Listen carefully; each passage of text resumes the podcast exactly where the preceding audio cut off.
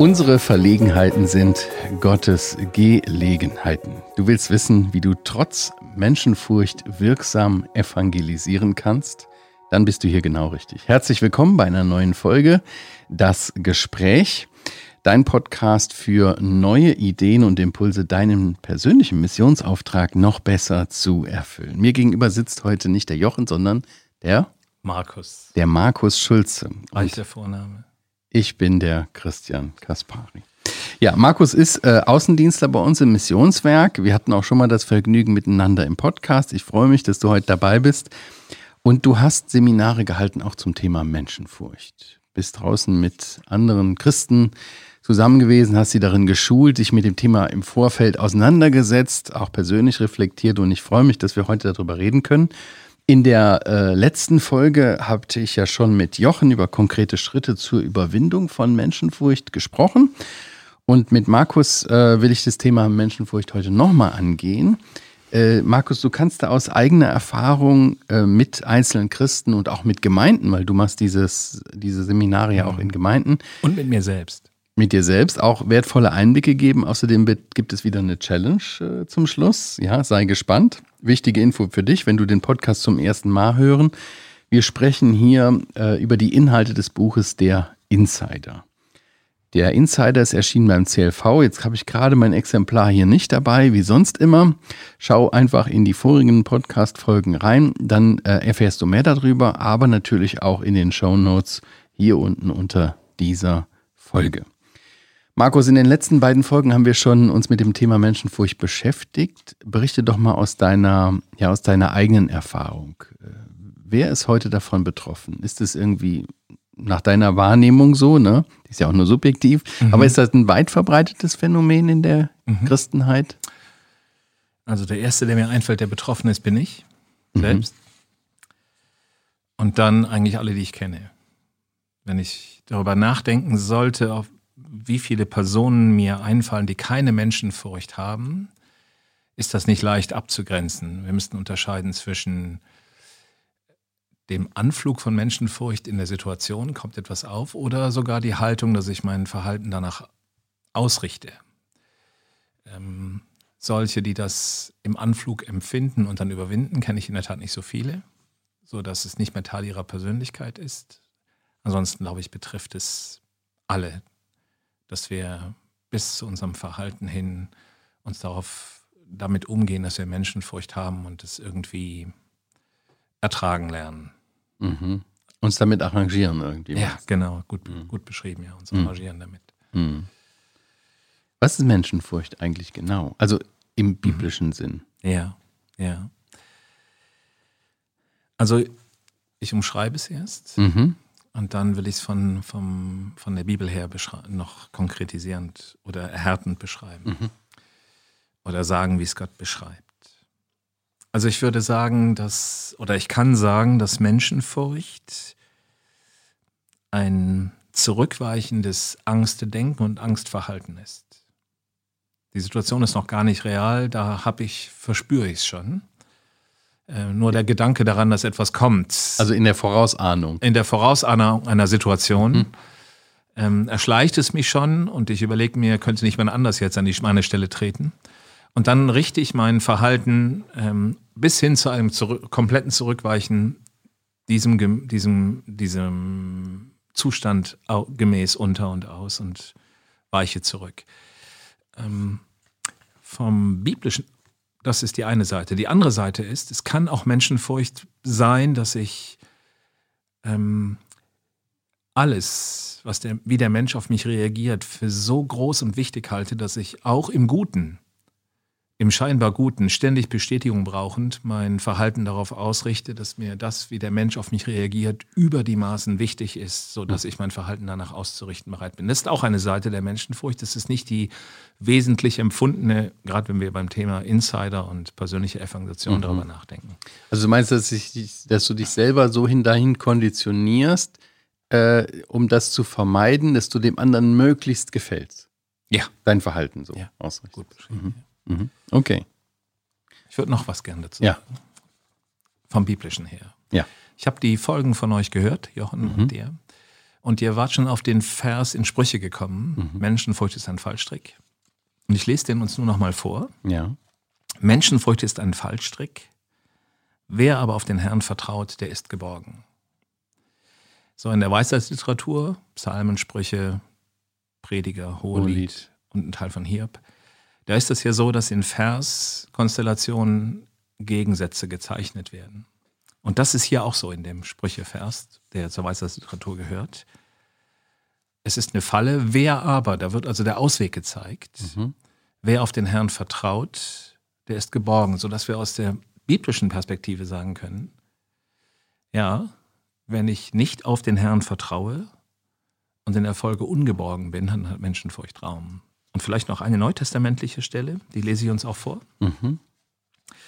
2. Timotheus 1,7, denn Gott hat uns nicht einen Geist der, Der Furchtsamkeit Furchtsamkeit gegeben, sondern der Kraft und der Liebe und der Zucht. Besonnenheit kann man auch übersetzen. Ja, Selbstbeherrschung. Selbstbeherrschung, ja. Obwohl das jetzt nicht Weisheitsliteratur ist, in dem Sinne, in, in der Textgattung, ist es aber auch da eine Gegenüberstellung. Und das hilft uns auch seelsorgerlich damit umzugehen. Wir haben das von Gott nicht empfangen, Furchtsamkeit. Das ist nichts Gottgemäßes. Daraus könnten wir es zunächst, das können wir zunächst mal sagen. Sondern es steht Kraft, Liebe und Selbstbeherrschung sogar entgegen. Es ist ein Kontrast zu Kraft, Liebe und Selbstbeherrschung. Mhm.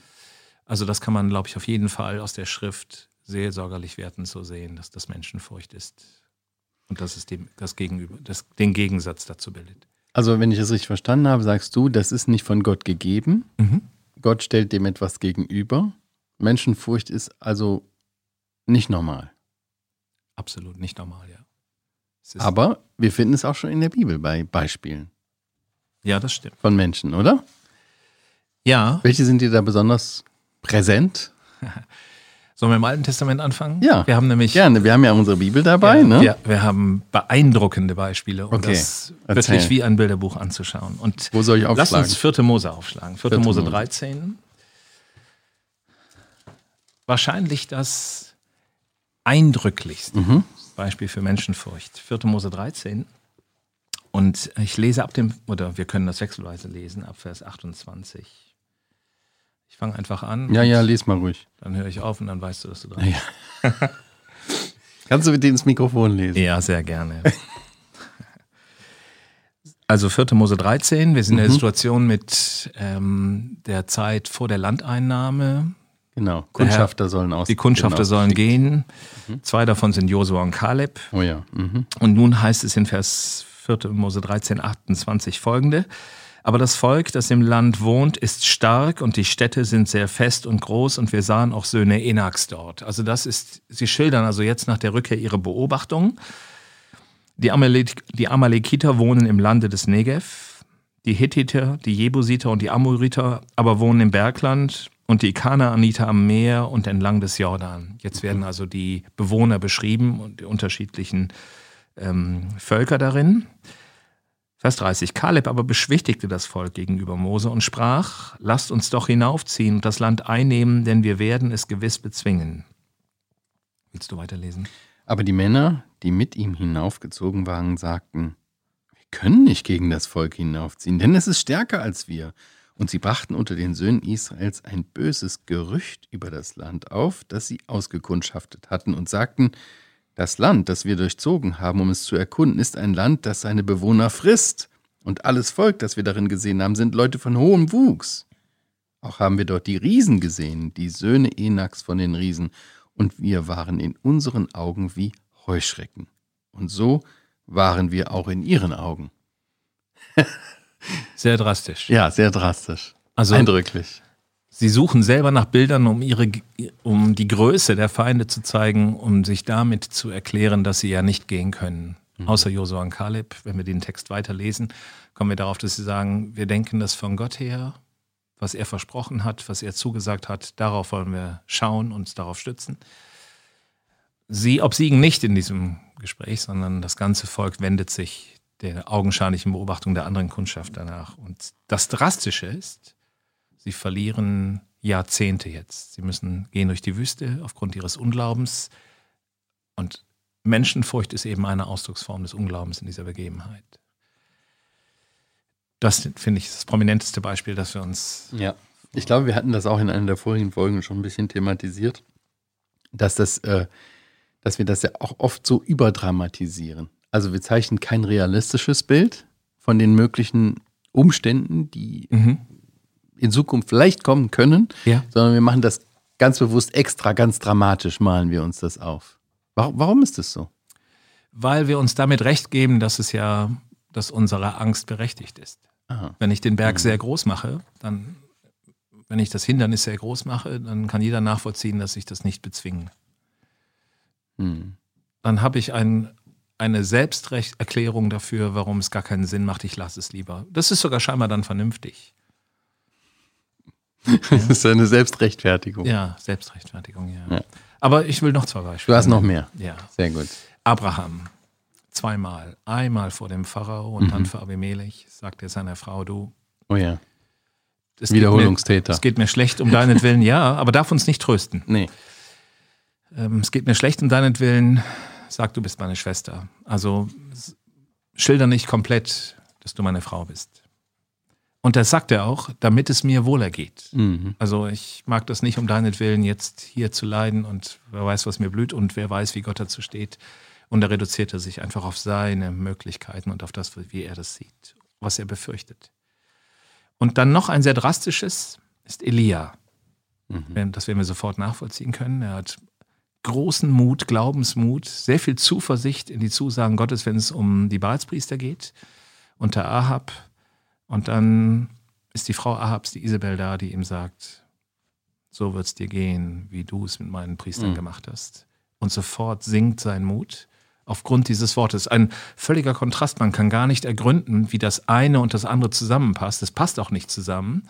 Was uns ein Stück belehrt, dass wenn ich einmal etwas überwunden habe, ich nicht denken kann, ich stehe jetzt dafür immer. Auf jeden Fall fällt er so tief in der Gedankenwelt, in der Beurteilungsfähigkeit, hat einen Fehlerquotienten von 7000. Ne? Hm. Ich allein bin übrig geblieben und Gott hm. muss ihm sagen, ich habe 7000.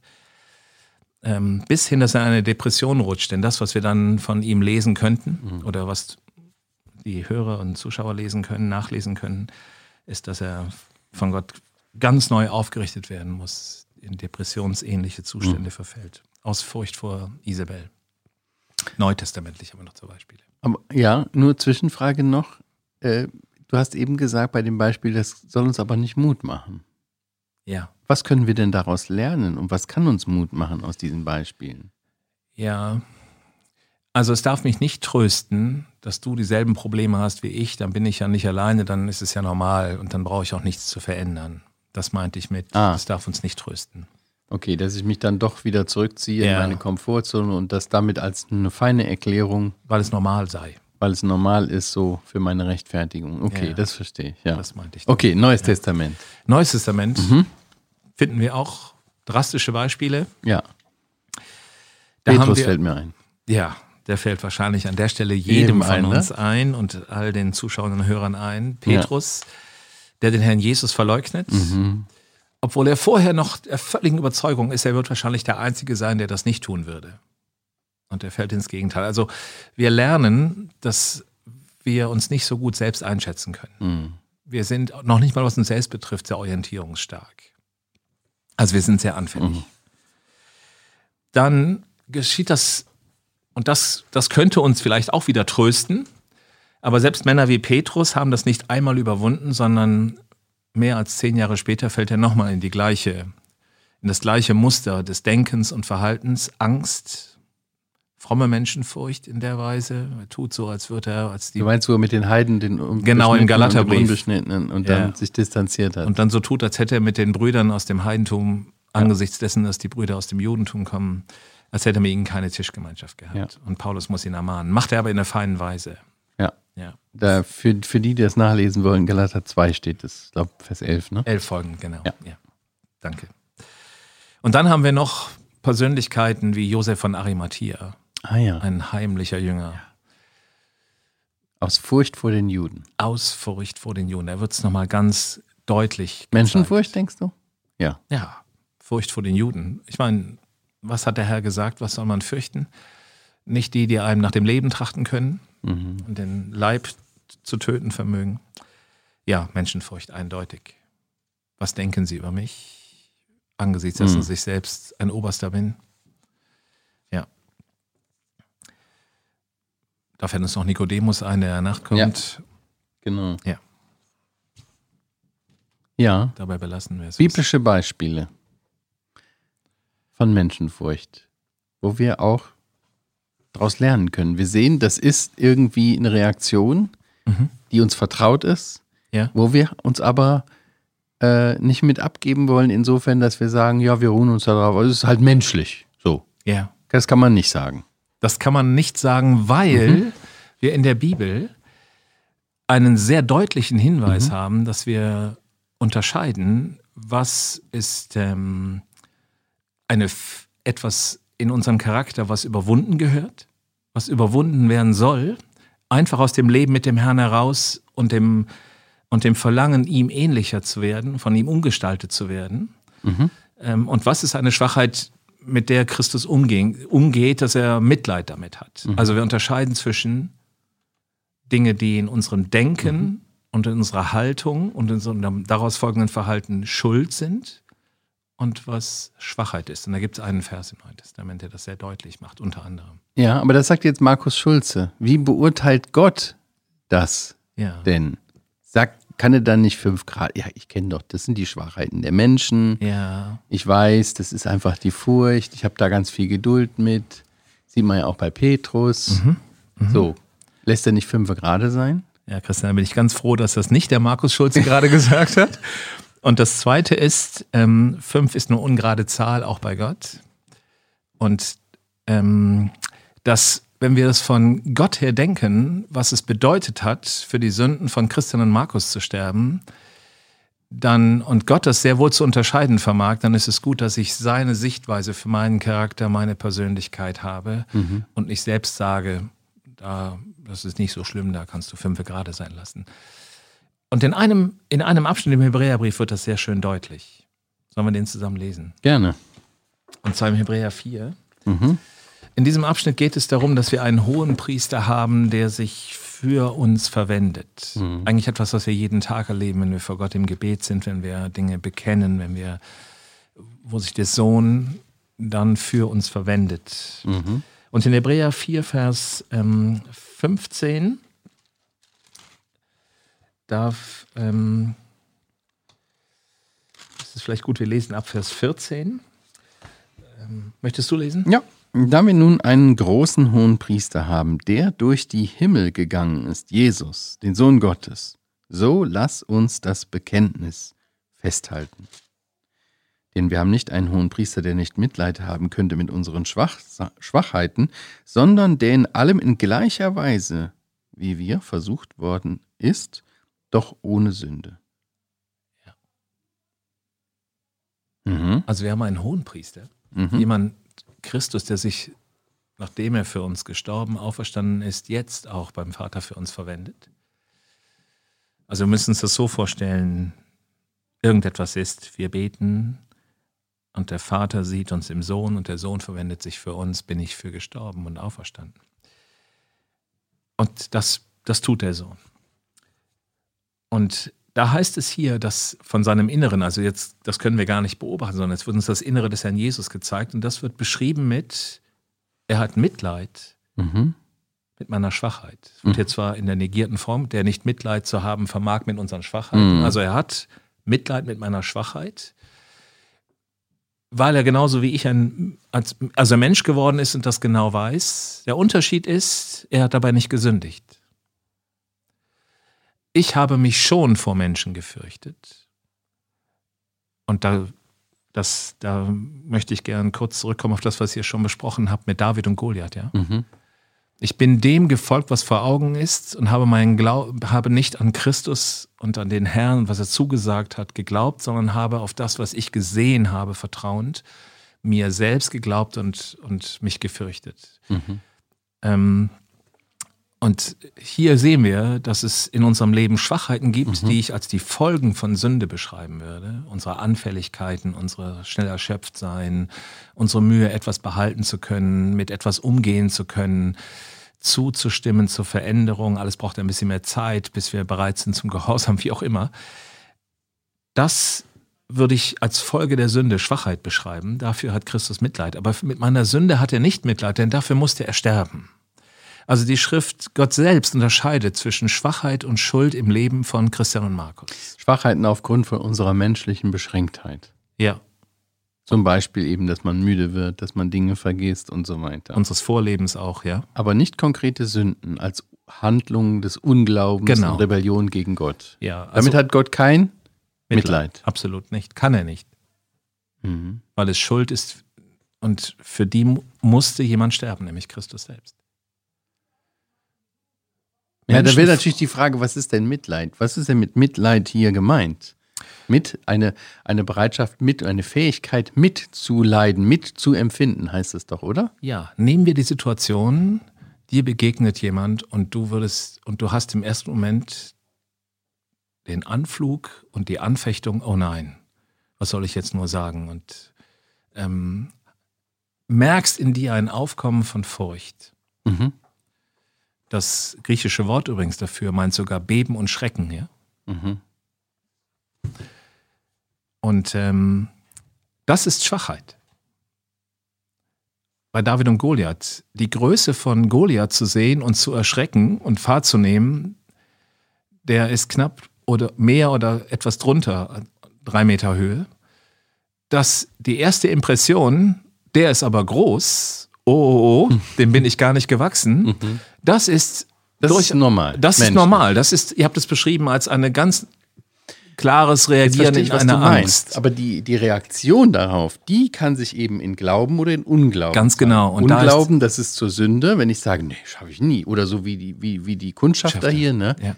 Boah, die haben ja voll das Schreckgespenst an die Wand gemalt. Völlig übertrieben, total übertrieben, sich selbst ganz klein gemacht, ja. um sich selbst zu rechtfertigen. Oder ich handle im Glauben und sage, nein, ich weiß, der Herr ist mit mir und das ist mein Auftrag und ich mache das jetzt. Das haben Josua und Kaleb gemacht, ja. ja. Sie haben die, die haben die Enaks auch gesehen und die Kanaaniter und die Okay, Philister. das finde ich sehr schön, weil jetzt haben wir das so ein bisschen differenziert. Mhm. Also Sünde und Schwachheit. Ja. Die Schwachheit ist die menschliche Beschränktheit, dieses erste Erschrecken, oh Hilfe, so ein Riese, das schaffe ich nie und so weiter. Aber die Sünde entsteht dann, wenn ich mich dem hingebe und das weiterspinne und das als Entschuldigung für mein unglaubendes Handeln benutze. Und mein Verhalten danach richte. Mein genau. Verhalten danach richte, mit allem, mhm. was da hinten dran hängt. Das ja. hat ja Folgen, da reden ja. wir bestimmt auch noch drüber. Und äh, äh, das andere ist eben, ich handle im Glauben, im Vertrauen auf ihn, der durch mich wirken will. Ja.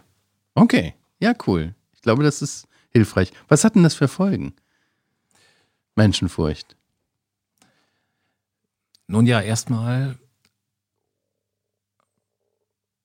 ich beschreibe das so im Philipperbrief. Paulus sitzt im Gefängnis, schreibt in den Philippern einen Brief. Und mhm. ähm, im Kapitel 2 sagt er, schaut auf den Herrn und wisst ihr, wie, wie miteinander umzugehen ist. Mhm. Bezieht das zuerst auf die Christen.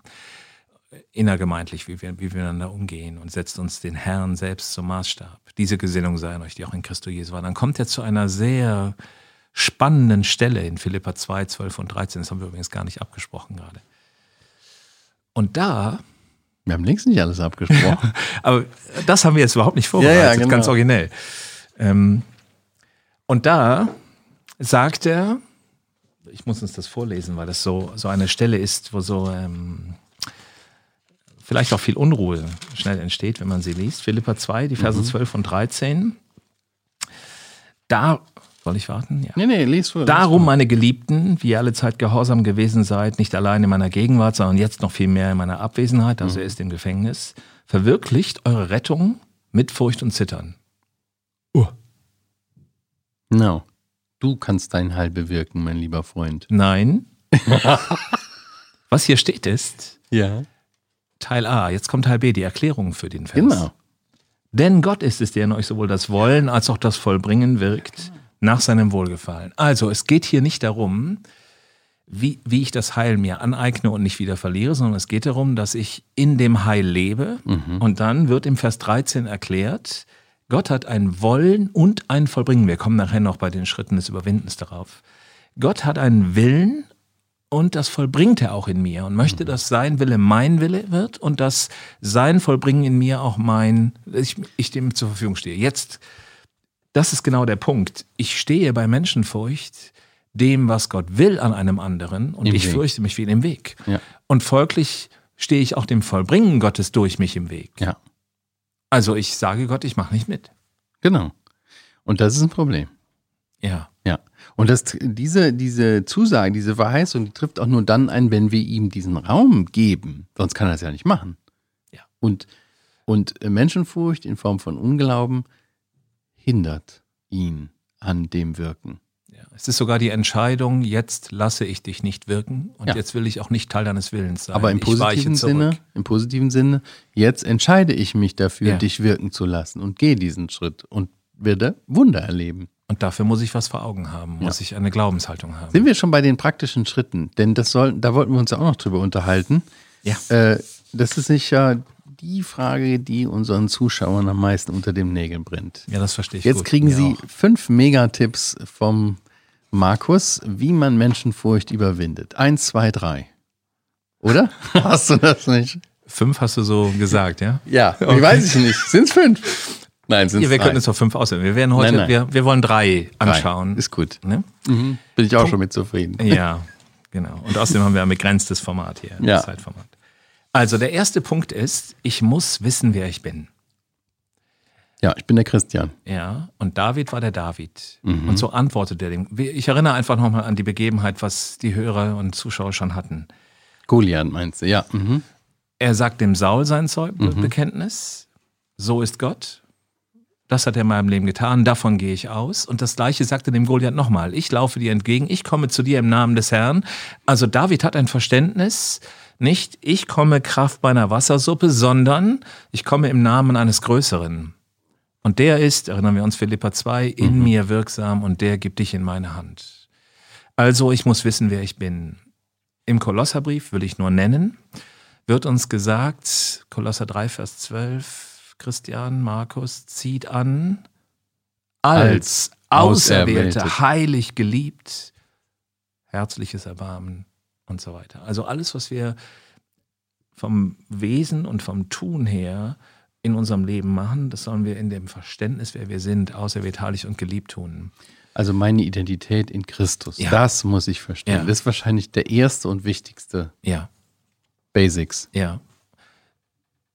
Ich erhärte es noch mit einer Stelle, einfach Mhm. für die, die nacharbeiten und nachschauen wollen. Erster Thessalonicher Brief beginnt genau mit diesem Merkmal. Paulus begrüßt die Thessalonicher und sagt, die sind in Gott dem Vater und in dem Herrn Jesus Christus. In der Folge im nächsten Vers empfangen sie von dem Vater und von dem Herrn Jesus Christus Gnade und Friede. Also ich muss wissen, wer ich in meinem Herrn bin. Mhm. Und dann empfange ich von ihm, weil ich weiß, wer ich in ihm bin, alles, was ich brauche, um stehen zu können und widerstehen zu können. Mhm. Erstes Merkmal. Zweiter Punkt. Zweiter Punkt. Ähm, du kennst das bestimmt, wenn du dich jedes Mal neu aufmachen musst zu etwas, als würdest du es das erste Mal tun. Also du hast etwas gemacht, hast es geschafft und dann vergeht wieder eine ganz lange Zeit, bis du dich nochmal auf den Weg machst. Dann ist es jedes Mal so, als würdest du es das erste Mal tun. Ja. Bei dem Missionsbefehl, Mhm. wenn man übrigens fragen würde, wie fängt er an, starten Geschwister unterschiedlicher. Manche sagen, geht nun hin und manche sagen, nee, ein Vers davor und das ist richtig. Also der Missionsbefehl beginnt mit, mir ist alle Gewalt gegeben im Himmel und auf Erden. Wir erinnern uns an David, der hat auch gesagt, Gott hat alle Gewalt. Ne? Mhm. Und dann sagt er, auf der Grundlage, sagt unser Herr, geht nun hin, Mhm. taufet und lehret. Und die Verben, die da stehen im Missionsbefehl, die stehen immer im Partizip. Also aus der Perspektive Gottes sind wir fort, sind der Christian und der Markus und alle, die zuhören, sie sind fortlaufend hingehende, taufende, lehrende, im Evangelium lebende, über das Evangelium sprechende. Partizip Präsens heißt es, glaube ich, ne? Ja. Also In der Gegenwart. Fortlaufend. Fortlaufend. Mhm. Ja. Das heißt, Menschenfurcht überwinde ich, indem ich das nicht in all, immer in Einzelsituationen denke, jetzt habe ich wieder ein Gespräch, sondern dass ich durch den Missionsbefehl in eine Haltung, eine Haltung einnehme durch das Wort Gottes, dass es mein fortlaufendes ist. Dann habe ich nicht jedes Mal einen Berg zu beklimmen, sondern mhm. ich weiß, lieber richte ich mich jetzt schon darauf aus, dass die nächste Situation möglichst bald kommt. Mhm. Ist ja auch gut, wenn man mit einem Menschen spricht, dass man fortwährend mit ihm spricht. Übung. Übung. Haben wir letztes Mal schon gesagt, ne? Üben, üben, üben. Ja, anwenden. Was ich glaube, anwenden. Ja. Ja. Genau. Sehr gut. Und dann will ich noch einen Punkt nennen. Ähm, ich glaube, du teilst das. Mir hilft das, hat das geholfen in meinem Leben mit Grenzen, die ich habe, zwischen, die nicht Schwachheit, sondern Sünde sind. Und mhm. dazu gehört Menschenfurcht, in einer Bez Jüngerschaftsbeziehung mit einem anderen Bruder zu sein. Mhm. Ja. Ihn an ähm, auch an dem Fallen, an den Niederlagen eben auch in der Menschenfurcht teilhaben zu lassen, ihm Autorität zu geben, auch in das eigene Leben hineinzusprechen und ihm Autorität zu geben, auch ein Stück Rechenschaft zu fordern von mir. Wie ist es dir jetzt ergangen? Hast, bist du einen nächsten Schritt gegangen und so weiter? Und dazu möchte ich sehr ermutigen, weil es Menschenfurcht etwas Charakterliches ist. Es ist in mich hineingeprägt. Das Wort Charakter meint etwas Geprägtes, ja. Die Sünde hat mich geprägt. Also Furcht und Angst ist eine Prägung in mir und die überwinde ich dadurch nach Missionsbefehl verstehen, nach Übung, mhm. ähm, nach Identität, indem ich ganz praktisch mit jemandem konkret umgehe, wie Paulus und Timotheus, ja. wie die, der Herr und die Jünger und so ja, weiter. Kann ich nur bestätigen, gerade so dieses Prinzip der, der Jüngerschaft, beziehungsweise kann man auch sagen Zweierschaft, mhm. ähm, dass man einen Bruder mit einem Bruder, eine Schwester mit einer Schwester ja. oder vielleicht auch mit einer Gruppe oder so da wirklich so einen Rahmen hat, so eine Offenheit hat, wo man sich auch gegenseitig irgendwie Rechenschaft ja. gibt und eine Hilfe sein kann dabei. Ja, mhm. kann auch zu dritt gut. sein, muss jetzt ja, nicht Knecht Genau, genau, genau, genau. Mhm. Markus, du beschäftigst ja viel mit dem Thema und das ist ja sehr gut äh, erläutert. Also mhm. ich nehme mal an, dass du bestimmt keine Menschenfurcht mehr hast. Du weißt den Schlüssel, du weißt, wie man das überwindet. Mhm. Du bist doch bestimmt eigentlich schon fast, also fast nahezu frei davon, oder? Also du hast schon so viel Übung immer.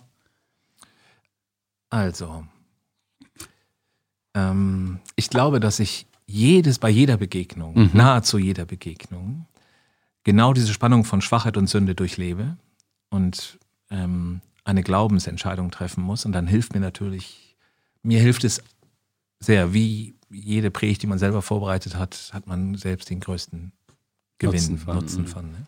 Also, ich bin ähm, durchaus in der Situation, auch angefochten zu sein von, etwa, von Umständen oder grimmigem Gesichtsausdruck meines Gegenübers so, so beeindruckt zu sein.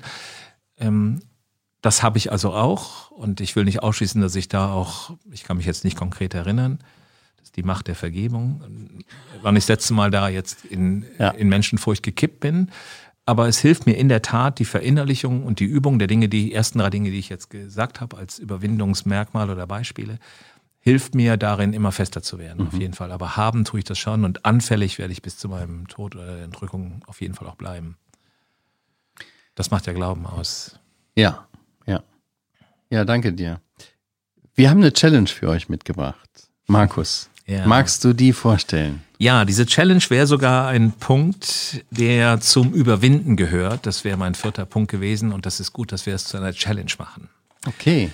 Christian, du kennst das. Du gehst einkaufen. Ja. Oder ihr kennt das, ihr geht einkaufen. Und was tun wir? Der Impuls ist, ich stelle mich da an die Kasse, wo es scheinbar am schnellsten geht, also an, der Kür an das kürzeste ja. Ende. Und dann haben wir so ein merkwürdiges Gesetz, dass es dann da doch immer länger dauert.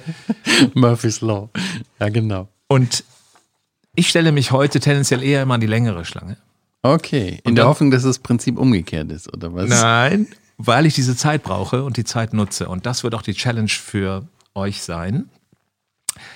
Also, ich stelle mir vier Dinge vor mein Herz und damit wende ich mich in Gebet an den Herrn. Und die Dinge nenne ich jetzt. Ich stelle mir vier Grundwahrheiten, biblische Grundwahrheiten mhm. über das biblische Menschenbild und Gottesbild zur Ermutigung im Gebet vor mein Herz und sage das genauso dem Herrn. Der erste Punkt, den ich vor mein Herz stelle, und da brauche ich die Zeit in der Schlange und so bete ich. Also ich bin da nicht jetzt völlig aufgerieben, aber ich ja. nutze die Zeit, ja. ja. Der erste Punkt ist, dass ich weiß, Gott ist der Souverän, der über allem steht. Ich muss also in den Begegnungen mit Menschen nicht über allem stehen. Ich muss nicht der Souverän sein. Gott ist der Souverän. Und er will mich ja gebrauchen mit seinem Willen und seinem Vollbringen, wie wir es in Philippa 2 hatten. Das mache ich mir also sehr bewusst. Ich Mhm. muss hier nicht über allem stehen und souverän sein. Der zweite Punkt ist, so fängt doch das Evangelium mit dem ewigen Gott an. Gott ist der Schöpfer. Und das bedeutet, dass der Gott sein Geschöpf, also die Frau an der Kasse zum Beispiel oder den Mann an der Kasse, kennt und sich diesem Geschöpf auch offenbart. Also ich muss den Menschen nicht kennen. Schön, wenn wir ihn kennenlernen und das fortlaufend pflegen. Und ich muss Gott auch nicht offenbaren, sondern Gott offenbart sich selbst. Er will es durch mich tun, durch ein paar Worte, durch Freundlichkeit, wie auch immer, oder durch einen konkreten Hinweis aufs Evangelium. Der dritte Punkt ist, Gottes Wort ist kräftig und wirksam. Ich habe nichts, was ich bringen könnte, aber Gottes Wort, das Evangelium habe ich. Mhm. Und damit habe ich alles. Das ist schön, diese Spannung. Nichts Ja. zu haben, aber mit dem Evangelium alles zu haben. Und auch mit einem Hinweis auf das Evangelium für den Menschen an dem Tag etwas zu geben, was den Unterschied macht. Und der vierte Punkt, ich stehe ja nicht in eigener Autorität da, sondern ich habe einen sendenden Gott, der Missionsbefehl. Mhm. Die Punkte, die wir davor hatten. Ja. In seinem Namen bin ich hier. Wie David dem Goliath gesagt hat, ich komme im Namen des Herrn zu Mhm. dir. Ja? Also vier Punkte, kriegen Mhm. wir die noch zusammen? Ich sag sie nochmal. Ja. Gott ist souverän, das weiß ich. Gott ist souverän, ich muss es nicht sein. Muss man sich immer die Gegenseite auch bewusst machen. Der zweite Punkt, Gott ist der Schöpfer, er kennt sein Geschöpf und er offenbart sich seinem Geschöpf. Beides, für beides bin ich nicht verantwortlich. Wie? Vielleicht schon, dass ich der Gott nicht entgegenstehe. Der dritte Punkt, ich habe Gottes Wort und ansonsten habe ich nichts, aber damit habe ich alles. Und das vierte, ich stehe nicht in eigener Autorität, sondern im Namen eines Sendenden hier. Und de, mit der Haltung wende ich mich an Menschen zu und das wäre die Challenge. Das wäre die Challenge. Und Stell dich an die nächste, Ja. das nächste Mal die längere. Vielen Dank, sehr gut. Ja, der Herausforderung wollen wir uns gerne stellen. äh, Und die vier Punkte werden wir euch auf jeden Fall noch in die Shownotes äh, reinschreiben. Die könnt ihr euch dann rauskopieren und euch ausdrucken und in die Tasche tun und dann einfach in der langen Schlange nochmal vor Augen führen. Und irgendwann habt ihr dann bestimmt auch die entsprechende Übung, dass das schon ganz automatisch geht. Vielleicht, wenn jemand noch mehr über Menschenfurcht haben will, kann er sich auch an dich wenden oder uns wenden und kann das Sehr gerne, ja. ja. Markus, herzlichen Dank. Das war äh, ganz fein mit dir, hat mich wieder sehr gefreut und ich Danke hoffe, ihr konntet auch. einiges mitnehmen. Wenn ihr Fragen habt oder Anregungen, schreibt gerne an podcast.heukebach.org. Und wenn euch das Gespräch gefällt, freuen wir uns natürlich über Kommentare, Bewertungen, Weiterempfehlungen und so weiter. Das hilft natürlich, dass der Podcast irgendwie bekannter wird und noch mehr davon partizipieren. Ja, wir sagen ganz herzlichen Dank fürs Zuschauen und Zuhören und tschüss bis zum nächsten Mal. Tschüss.